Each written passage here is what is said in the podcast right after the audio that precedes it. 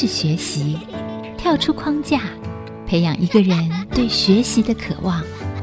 爱，一起学习，听见这世代。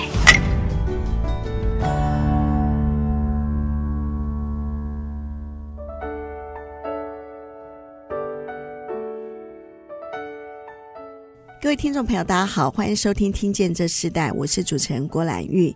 今天在《听见这世代》节目里头，我们跟大家分享的世代学习关键字，我们要谈到是转换中的契机。我们常常说转换是什么？有时候是在同一个环境里头，你转换不同的职位；有时候在不同的环境中，你经历了一个很大的变动。我们常常在我们的人生的过程里，我们看见很多事情会改变，那很多人事会改变。我们每一次的转换。其实最重要的是，我们要认识自己是谁。当我们知道自己是谁，我们知道怎么样去做一个正确正直的事情的时候，那在每一次的转换里头，我们会看到更新的事情。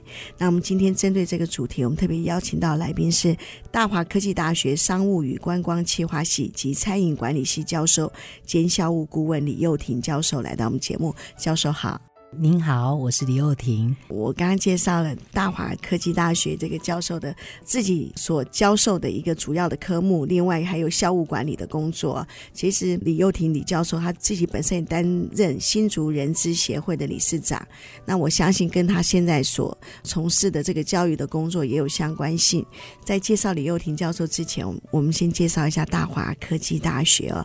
前阵子的新闻里头，我们看到大华科技大学被一家从国内出发的一个非常国际型的一个企业，明石企业所投资。再一次，这个学校很多人就看到，很期待这个学校又不一样了。甚至很多跟升学有关的孩子们，他们就期待这个学校，因为一个企业的进入，让他们可以有更新的机会，有更新的在就业市场，甚至升学的管道里头，让他们可以更不一样啊、哦。那所以今天也特别邀请李幼婷教授来到我们节目，来跟我们分享，除了他自己人生的故事之外，也分享大华科技大学啊，现在整个的转变。但我们首先啊，我们来请教李教授一个问题：我自己看到你所有的经历里头，你本身家族是经商的，那你自己本来也要在产业中工作，结果从产业。一不小心就到了教育这样子的环境里头，那当初转换的关键是什么？你原本想要一个从商的心，到做一个教育教导者，其实它是不一样的。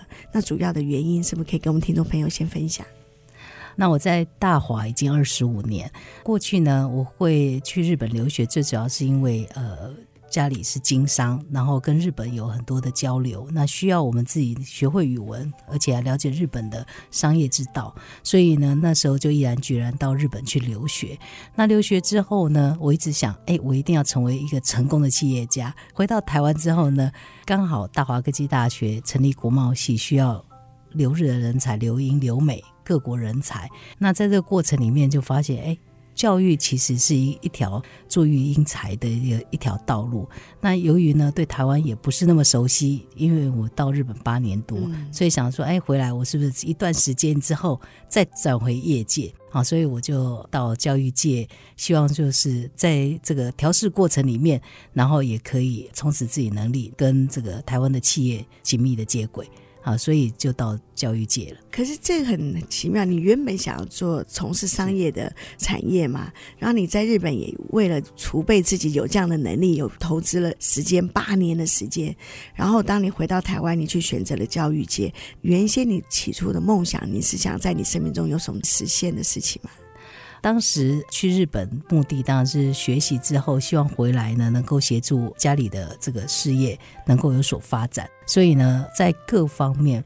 包括我，其实在日本期间，我就到美国、到澳洲，然后日本的九州、北海道都各去 home stay 一个月，为了我经商之路能够了解世界各国的想法，生意往来上能够更紧密。所以其实我确实花了很多时间啊，然后也到日本的非常多企业去做过参访，日产、花王，就是所有知名企业，只要有机会，我都会去接触。那当然也因为有这样的经验，开拓了我的视野。那回到台湾之后呢，投入企业绝对是一件就是本来想要做的事情。但是后来发觉呢，就是在学校的教育界里面，其实是非常需要非常多的爱心、耐心，等待这些学生们成长，然后有机会让他们转变。然后成为社会的这个重要的人才。当然，投入之后才发觉，确实这样的成效是能够看得到的。你从产业转型到教育的时候，呃，你有没有遇到什么样的困难？你觉得最大的挑战是什么？因为企业就是往前冲刺嘛，最重要的标的就是营运，最重要的标的就是在商场上，然后所有的谈判。可是，在教育不一样，教育你面对的对象就是学生。那这些呃新时代的这些孩子们，他们其实在生命中还没有很成熟，可是你要不断的给予，要教导，你经历了什么样的事情？当然，在这个过程中呢，也遇到了很多的挑战。从呃进到大华之后，我曾经担任过五专的导师、四季的导师、夜视季的导师。那不一样的年级，从十五岁到二十五岁之间都有。那由于呢，我的专长是人力资源管理，所以其实当时设定到企业界里面，我也要朝人资方面去努力，希望能够做好。这些企业的员工的教育训练，那未来才能成为企业专业的经理人。我也花很多时间在人力资源的教育训练上。那我只是把企业的教育训练移转到我们的学生的身上。那也因为这样的想法，所以呢，跟企业连结，我觉得就非常重要。然后能够让他这个彼此交流，去设一些方法，让他们可以做一些这个连接。呃，学生从十五岁到二十五岁都有嘛，对不对？对。那十五岁到二十五岁的想法是完全不一样的。是。可是你一进入教育的时候，你就逐步的来面对这样不同的学生。那我另外更好奇，其实大华科技大学教育的环境里头，它不是一个排名很高的学校，是。甚至父母有时候会想说啊，我孩子啊没什么念书了，我们就去这个学校。是。你心里是怎么样的想法？那你自己对这个学校，你二十五年，对不对？对。二十五年，那你看到这个学校里头的。整个起承转合里头，跟大家分享你看到的大华是什么？我还是认为啊，以教育的本质来讲，就是有教无类。每一位学生都有他的特质跟专长，但是他没有被发现。那我的工作就是我去发掘他们的特质跟专长，让他找到他自己未来的路。那确实，我其实在这十几年间，我花了很多时间，送了很多的学生到日本。去做双联学制，也就是说，他毕业的时候可以拿到台湾跟日本两边毕业证书。那我也送了很多学生到澳洲这个念大学，然后连结硕士。从这里面我看到的每一个同学他的转变，我真的觉得，或许因为有我推他们一把。然后让他们找到他们自己，所以他们能够今天有这样的成就。那我们去日本的同学也有在台达的日本的子公司工作，也有被那家学校留在学校当国际交流中心的职员，就在每一个公司都能够扮演重要的关键角色。所以我觉得。我们怎么样去发掘每一个同学的特质，然后让他找到一个顺遂的路，这就是我们的工作。老师愿不愿意投入自己的这个全心投入，来引导一个孩子走向正确的道路，甚至给他们盼望，给他们人生的方向。所以我看到李幼婷教授，他自己在大华科技大学的时候，他投出了这么多的心力来引导这些孩子，从十五岁到二十五岁这样的年纪不同的一个生命的阶段，帮助学生在国际上领到双学位。到很好的公司工作，我相信，所以他不只是教书啊，他更关心的是学生未来的这个自爱成长的发展。我们先休息一下，我们在下一段部分，我们要跟李幼婷教授继续分享一下。其实教授后来不只是做教书的工作，你也做了大华科技大学的校长一段时间啊，然后现在又做校务的工作。我发现你在同一个环境也不断的在转换。那很多人你知道吗？不管是在教育界或者在职场，甚至有时候在群体里头，当你的身份被转换的时候，其实通常最难适应的是自己，但是最容易让自己可以适应环境的也是自己。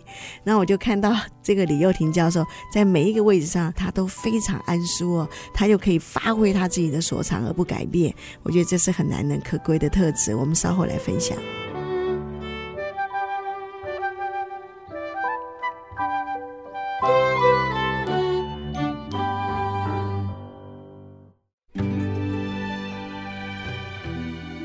欢迎回到《听见这世代》，我是主持人郭兰玉。今天在《听见这世代》节目里头，我们邀请到的来宾是大华科技大学的校务顾问李幼婷教授啊。他本身自己也担任了大学部的商务与观光企划系及餐饮管理系的教授的工作。我们刚刚在前一段部分提到，就说教授原本是想要经商的，也到日本学习了八年，就回来以后一头就投入了这个教育界的环境，好像他人生做了第一次的一个转变。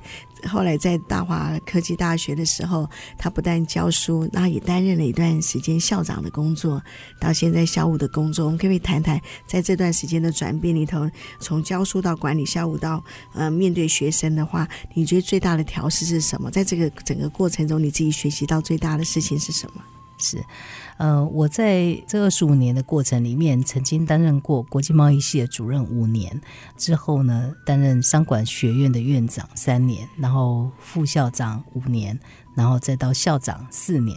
所以其实呢，这整个阶段呢，除了自己的专业知识要不断加强、扩充自己的领域，因为我认为教导学生，你一定要带领他们，呃，了解整个时代的改变，然后让他们能够有充足的知识。当然呢。行政工作是必要的回馈，因为整体的这个企业或者是学校的发展都需要有人愿意付出。所以呢，除了在我们的专业之外呢，呃，需要我去协助，我一定全力以赴。所以呢，我们在国际贸易系的时候，我们就开创了，例如说，我们在这二十年来，我们都办理了日本文化祭。好，就是我从日本回来之后呢，我除了刚刚讲的，除了导师之外，然后担任行政工作，我从来没有把社团活动丢掉，因为我认为社团活动你会接触到你的学长、学弟、学妹，然后周边同学互动，这是人际关系养成的最好的方法。它就是一个小型的社会，所以怎么样去发掘这些呃学生的领袖特质，其实就要从这样的环境里面去找出来。所以呢，我同时就担任非常多角色，还要带社团，还要带导师，然后后来各种管理阶层。那每一个管理阶层都有不同的挑战。例如说，系主任的时候，他必须要负责整个系的发展；院长的时候，你就是下面可能有很多系，你可能不止要担心你自己的商气系，你可能还担心其他观光系、餐饮系旗下的各种的，就有点像企业的事业布置。好，每一个你怎么样让它发展，然后变成有特色，那你要去。帮他们想他们没有想到的地方，然后了解所有的环境的变化，给他们刺激，然后培养老师成长，然后再来带领学生往前冲，培养他自己的一些专长技能跟特质。嗯 yeah. 到了副校长阶段，你要负责的就更广了。整个学校的营运已经有一部分，你必须要去思考整个学校要怎么样突出，变得让它有特色。那在校长的四年期间，做了很多的募款的工作。虽然呃学校看起来不怎么样，但是我们在每一个学生身上投注的，我们一定是全力以赴，然后花很多心思在每个同学身上。是大华科技大学，在我的印象中，我觉得它就像被隐藏的一所大学一样。那在这样的一个学校的环境工作里头，对学生，你同样对老师，那你觉得对学生容易还对老师容易啊？呃，对学生，因为他们就像一块璞玉啊，你怎么雕琢，它就慢慢的去改变。但是呃，老师们都是已经雕刻过，而且都是非常来自全世界优等生，然后台金交成，我们学校老师都非常棒。但是他一定是有既定他的专业跟目标。转换的过程中，他们有没有办法一起转换？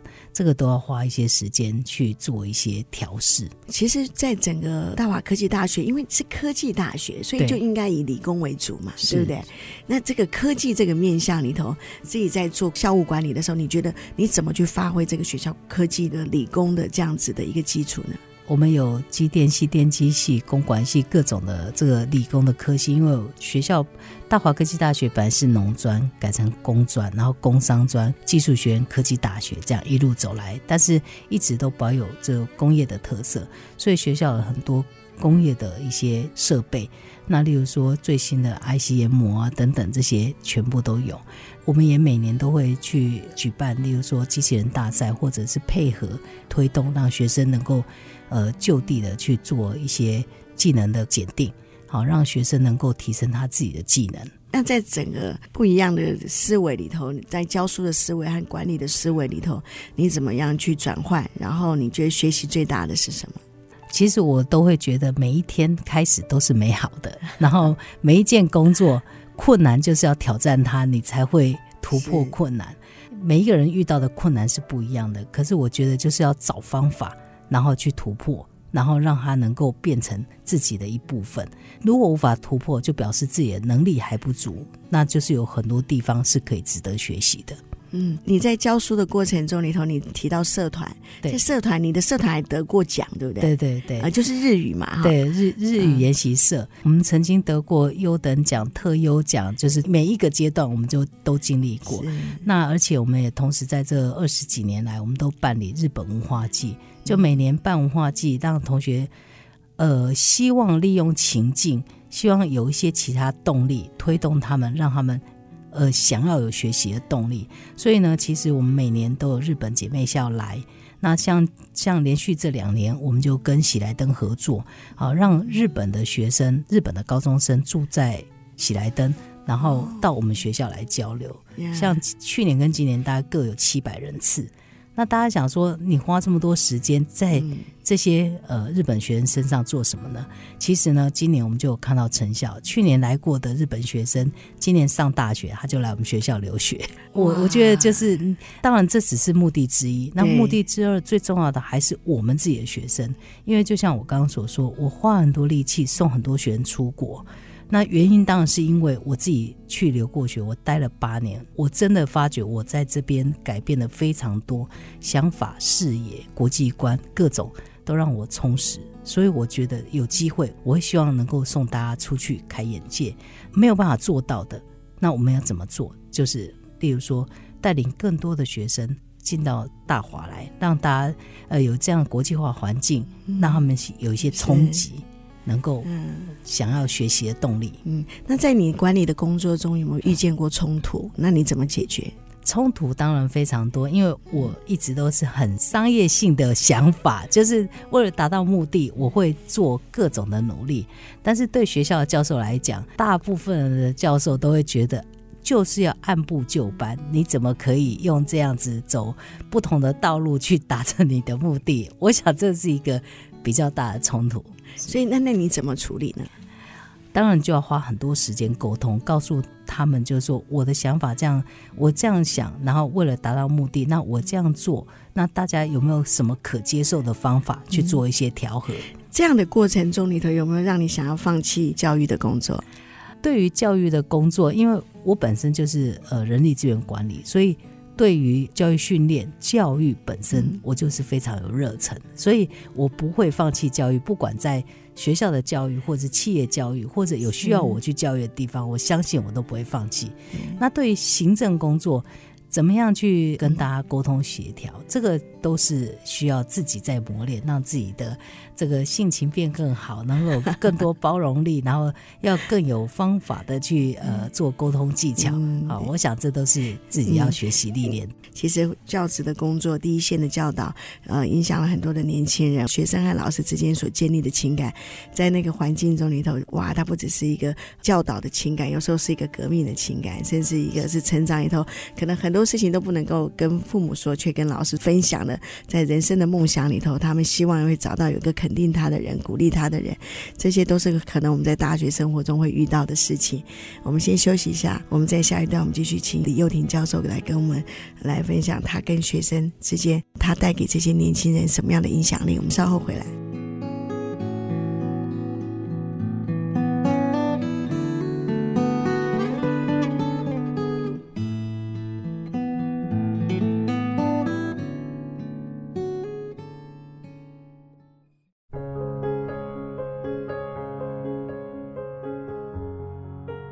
欢迎回到《听见这时代》，我是主持人郭兰玉。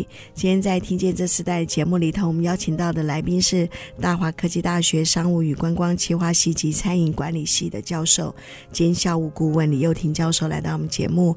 那教授刚刚在前面两段的时候谈到他在原本经商，然后呢进到教育界。那进到教育界以后，我发现哇，他的身份一直不断的在转化过程中，对他来讲，教书这件事情的原则是不改变的，尤其是他对人力训练的这样。子很重要，专业和目标，他不但用在他的教书里头，也用到他校务的环境里头。在这一段部分，我们就要请教授，就说，你现在真正就就进到教职的工作，那当你有兼校务的工作，可是教职工作还是占你最多数的工作嘛。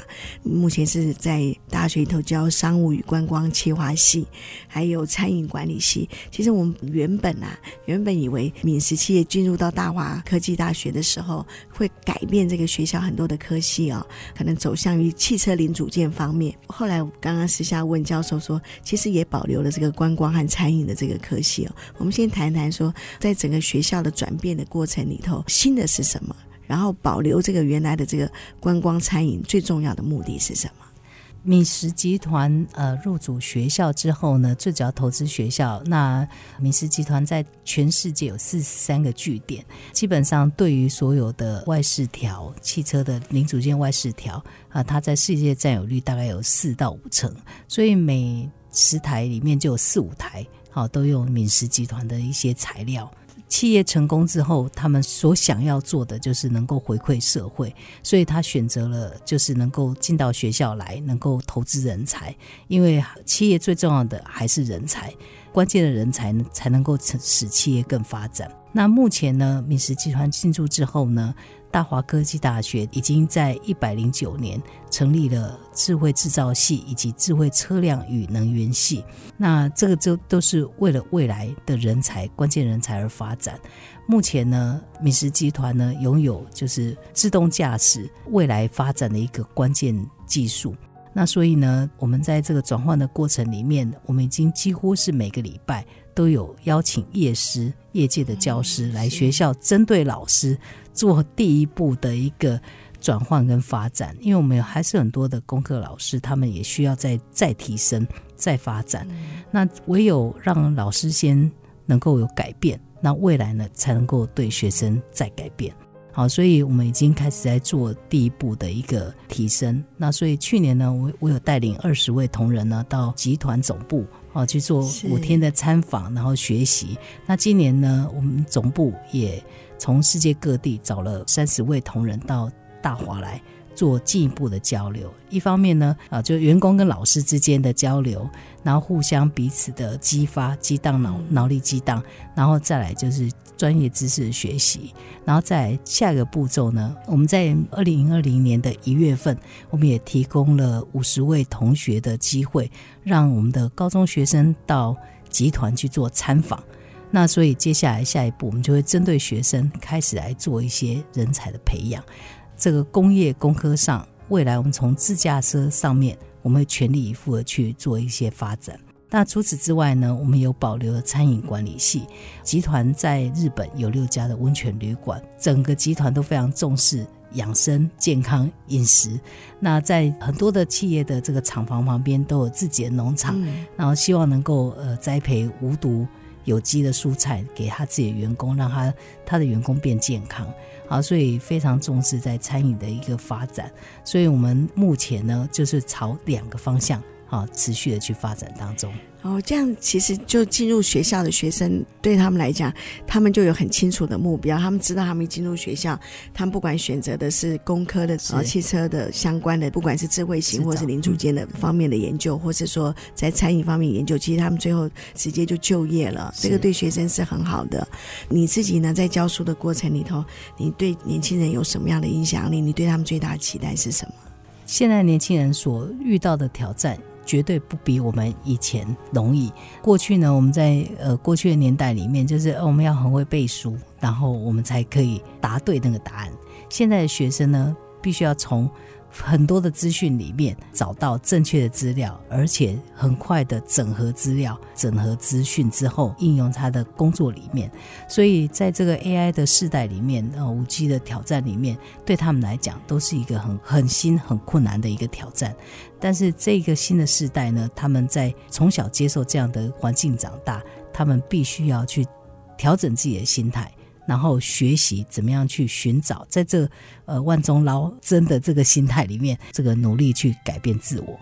嗯，通常呃，学生他遇到这个学校的转变的时候，他们有没有呃来问请教老师说，哎，老师，那现在学校变成这个样子，我们将来怎么办？甚至毕业的学生，他们可能会想要回到学校啊，来再继续延续新的学业等等，应该都会发生哈、你在这个部分里头，你怎么跟学生做沟通，或告诉他们，他们应该看见什么样新的事情？学无止境。好，一定要边学习边工作，边工作也边学习，因为唯有这样挑战你自己的下一个目标，你才会不断的增进自己的知识跟技能。好，因此呃，有机会回到学校，那学校转变中确实转变，它一定有一定的困难。那不管在行政上、人力上、老师的心态上、学生心态上的调整，他其实都是需要花时间去做调整。年轻的时候跌倒，总比老了才跌倒好。所以，我都一直觉得有机会跌倒不是坏事，就是要学会爬起来才是更重要的事情。是因为你担任校务顾问的工作嘛？像老师会不会也遇到同样的情形？他在整个学校的转变里头，他们现在还要在业界来派人来教他们上课啊，这对他们也是不容易的事情啊。那会不会有些老师就会有点气馁，或者他们甚至想要放弃等等？那你怎么鼓励他们呢？呃，我相信每一个老师呢，他都有他自己的想法。第一个，针对老师这个职业，要非常尊重自己的职业。你自己的专业知识的提升，你从讲师到助理教授、教授，你这个过程必须要花时间去提升。那再来就是对外界的连结，要花时间去做一些连接。因为这样，你才能够对于学生未来就业是有帮助的。然后接下来呢，就是有机会呢到业界去生根，因为你真的了解企业，你真的能够把一些专业带回来给学生，好鼓励学生能够往他正确方向去行走。是，这时代孩子跟我们想法又不一样，他们的行为模式也不一样，所以你你怎么让他们去面对这个学生、学校和业界彼此都有益处的合作模式呢？呃，所以呢，我们基本上在学生出出去实习前，就应该花时间做一些教育训练，好，事前的行前说明会。那我们每一位，例如说我们的餐饮系到各连锁集团或是呃喜来登、老爷大饭店去实习前，他们都会做面试，然后行前说明会，然后做教育训练，让学生知道确实进到这个职场应该要。怎么样去做一些服务？那当然，学生有些在这个过程里面不顺利，觉得哎，这个环境不适合他。但是如果你再换一个角度想，他这个年纪发现他真的不适合，总比他毕业之后才发现不适合又要重来来得更好。所以遇到困难都不是坏事，都应该是把它当做好事，然后辅导他们要能够转变心情，确定是自己不想，还是只是因为环境。你认为不好，换环境就好，还是是什么样的原因？然后帮助他成长，也要学习忍耐，也要学习有毅力。都要去做一些学习。老师教导学生的方式，就像他对待他自己的方式一样哈。在每一次的转变中，他仍然就是屹立不摇，仍然就坚持自己的专业，在正确的点上的时候，他就可以适应所有一切环境中的挑战。我们下一段我们要继续请李幼婷教授来跟我们分享。其实你本身也担任新竹人力资源协会的理事长。那我们等会来分享你当初为什么要设立这个协会，然后另外在你人生经历里头，你觉得获得最美好的事情是什么？我们等会来谈这个，我们稍后回来。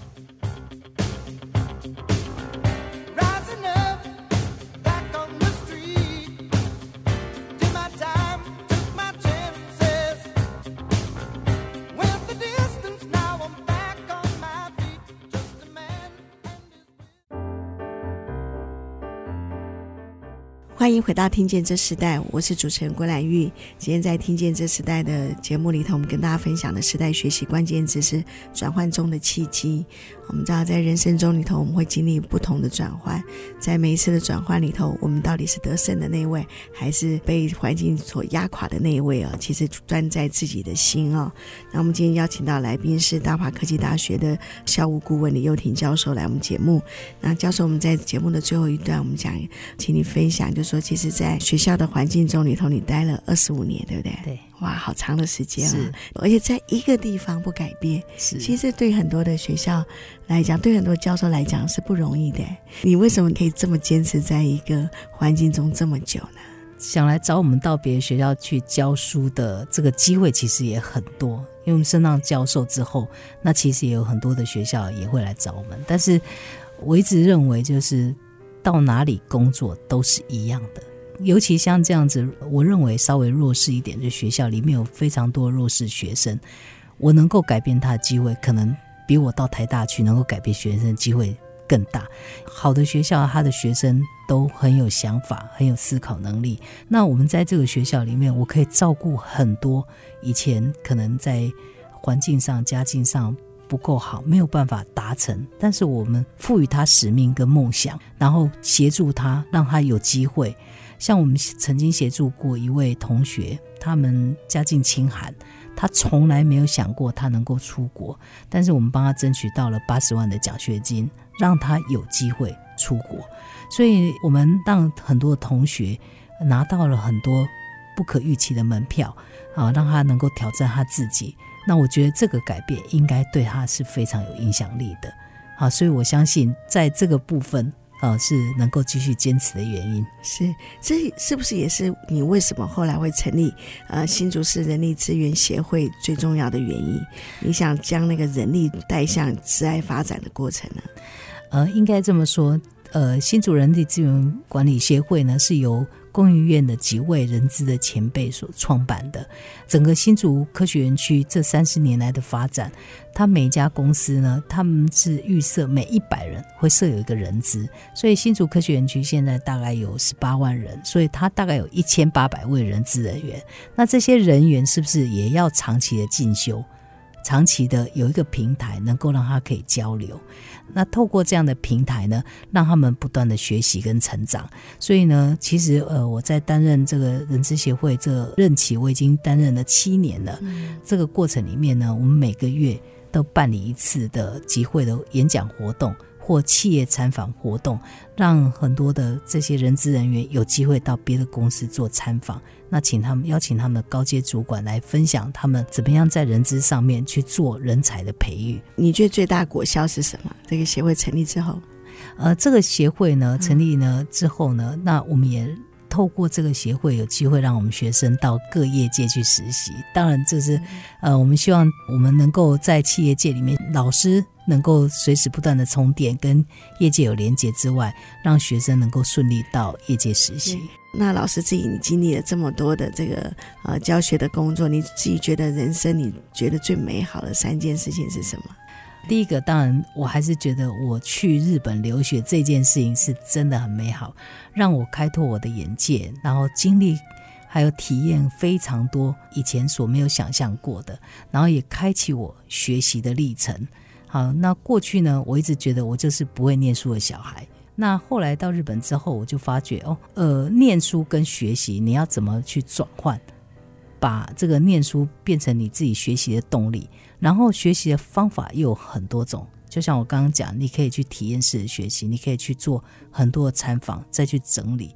这是第一件事情，就是我到日本去学习的这件事情非常快乐。第二件事呢，就是我回来教书以后。我认为我有改变了非常多的学生，激励他们，就是让他们有机会改变自己的人生。嗯。这件事情我也觉得非常非常开心，因为你能够帮助到学生，能够跳脱他原本的框架，能够有所突破。这件事情我也觉得非常开心。是。那第三件事情呢？对于我们老师们的一个改变，虽然呢这个过程是困难的，好，但是。我们也发现，其中有一些老师顺利的转到业界，顺利转到其他学校，顺利的在学校里面成为他过去无法想象。哎，我我可能不适合担任其他行政工作，但他出来勇于认识之后，哇啊，然后也能够发掘自己其他的优点，嗯啊，所以我觉得这三件事都是我觉得非常幸运开心的事。好，那你自己有没有想要对这新时代的老师们？啊，说些话。如果这些更年轻一辈的年轻人，他们想投入教职的工作的话，你会给他们什么样的建议？呃，现在新时代的这些学生们他们所获得的知识，它的容易程度比过去更胜于往。所以呢，我们现在面对新时代学生们的这些老师们，不能再用传统的方式，你一定要随时呢跟他们能够同步，好，然后让他们能够跟随你的脚步。教学的方法上、技巧上啊，例如说用呃微型教学、微型创业各种的方法上面，都需要去做一些改变。那我觉得这样的教学技巧要随时改变之后，才能够更吸引学生。嗯，那对现在的大学生呢，你会给他们一个什么样的思维？然后让他们在进入大学的时候，他们最先要考虑的是什么事？